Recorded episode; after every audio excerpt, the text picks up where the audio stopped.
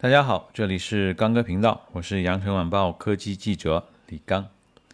今天想跟大家聊的话题呢，跟人体的新陈代谢有关。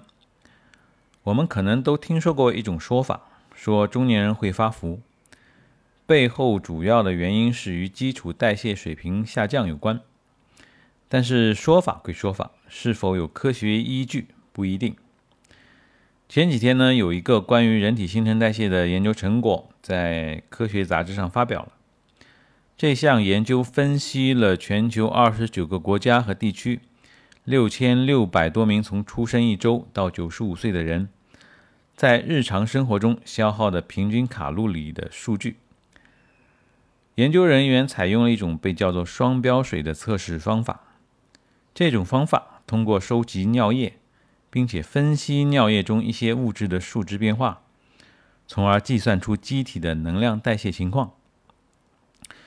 研究发现呢，在人体的生命周期中，新陈代谢经历着上升、巅峰、稳定、下降的这么一个过程。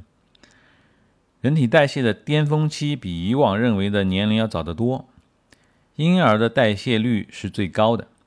一周岁孩子燃烧卡路里的速度比成年人要快上百分之五十。做过父母的人可能都有这样的体会：自己孩子在小时候啊，身上总是很热，总是很容易出汗。而在一周岁之后呢，数据显示，新陈代谢的水平每年减慢约百分之三，直到二十多岁时达到一种稳定状态。这种稳定状态会一直持续到五十多岁。直到六十岁以后才会真正开始下降，并且这种下降是渐进式的，每年仅下降百分之零点七。但是等你到了九十多岁的时候，你每天的卡路里的消耗就要比中年时期要少上百分之二十六。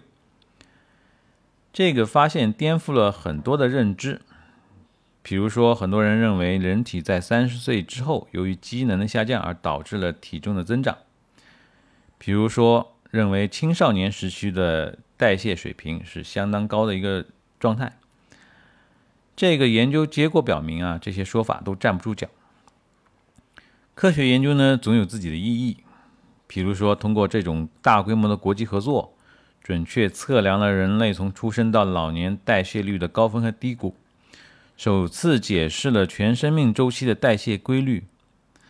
当然呢，我认为更大的意义在于为那些发福的中年人提了个醒：你的粗腰围可能还是得从饮食、生活习惯中去找原因了。